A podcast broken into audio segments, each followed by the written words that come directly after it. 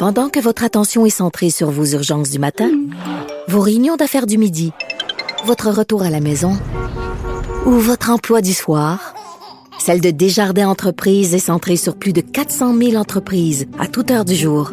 Grâce à notre connaissance des secteurs d'activité et à notre accompagnement spécialisé, nous aidons les entrepreneurs à relever chaque défi pour qu'ils puissent rester centrés sur ce qui compte, le développement de leur entreprise.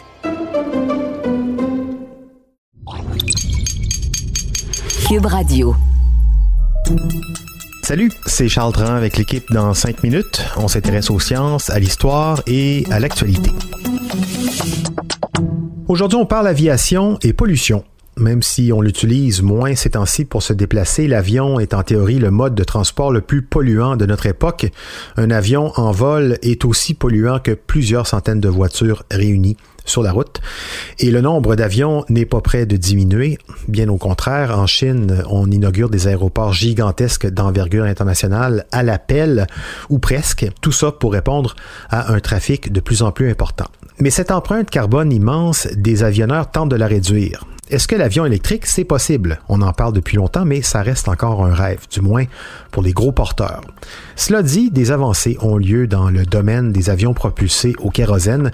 Voici un état des lieux de la recherche en la matière avec Félix Pedneau. Vous connaissez l'entreprise d'aéronautique KLM? C'est l'entreprise d'avion des Pays-Bas, la Royal Dutch Airline. Il se trouve que l'an dernier, KLM réussissait le premier vol de son nouveau prototype d'avion. Son avion ressemble à un immense V en métal, plat comme une crêpe, avec des hublots tout le long de ses immenses ailes qui vont faire dans les 60 mètres d'envergure. Son nom, c'est le Flying V. Certains vieux de la vieille reconnaîtront la référence au fameux modèle de guitare électrique de la compagnie Gibson qui a été utilisé par de nombreux guitaristes aussi célèbres que Jimi Hendrix ou Carlos Santana. Il se trouve que dans le cas de KLM, c'est vraiment juste parce que c'est un avion qui vole en forme de V. Et il se trouve que le premier modèle que KLM a essayé sur une piste en Allemagne faisait pas 60 mètres d'envergure. Il pesait seulement 22 kilos et faisait 3 mètres de large. Bref, c'est un modèle réduit dans le fond. Si on le fait décoller, c'était avant tout pour savoir si, avec sa drôle de forme, en décollant vers les cieux, le Flying V néerlandais pourrait voler. Pourquoi est-ce que le Flying V a une forme différente des avions actuels? C'est pour une économie d'espace en fait, donc une économie du poids de l'avion. L'objectif des ingénieurs derrière le Flying V, c'est de faire entrer les passagers dans les ailes de l'avion, c'est pour ça qu'il y a des hublots le long des ailes, et de laisser de l'espace au centre de l'avion pour les bagages.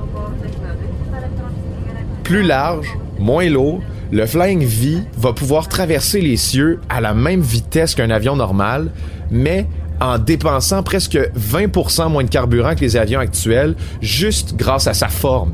C'est excitant, mais est-ce que c'est moins polluant? Pourquoi pas un avion complètement électrique tant qu'à y être?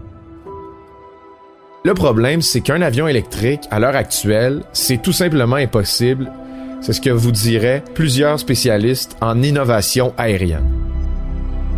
Pourquoi? Parce que l'énergie électrique qui est demandée par un avion pour décoller et pour voler ensuite est colossale. Les batteries dont un avion électrique devrait être muni seraient donc elles aussi colossales. Ces batteries-là devraient être tellement grosses et lourdes en fait qu'elles demanderaient trop d'énergie à l'avion pour soulever de terre son poids et celui des batteries. Les scientifiques attendent donc qu'on trouve une autre sorte de batterie plus optimisée dont on estime que le développement pourrait apparaître, oui, mais dans les 30 prochaines années seulement. Ça concorde d'ailleurs avec l'objectif de l'Association internationale du transport aérien, une carboneutralité de tout le transport aérien d'ici 2050. Bon, c'est dans longtemps, pas fameux. Des avions électriques sont possibles à l'heure actuelle, mais ils sont réservés à très peu de passagers et peuvent en général voler sur des distances de moins de 100 km. Rien à voir avec l'immense empreinte carbone des vols internationaux. Il y a certains avions équipés de panneaux solaires sur le toit ou sur le dessus de leurs ailes qui peuvent même maintenant voler la nuit et certains même peuvent parcourir des immenses distances, mais ils sont de trop petite envergure pour transporter de nombreux passagers. Alors en attendant, oui, l'industrie de l'aviation cherche à s'améliorer. Déjà, il y a le fameux modèle Flying V dont je vous ai parlé qui pourrait se multiplier dans les prochaines années. Et grâce à l'intelligence artificielle, il y a des entreprises d'aviation qui imaginent que dans quelques années, les avions vont pouvoir se coordonner l'un et l'autre pour voler. Comme les outardes au printemps, ce sera possible que plusieurs avions coordonnent leur trajectoire pour former un V.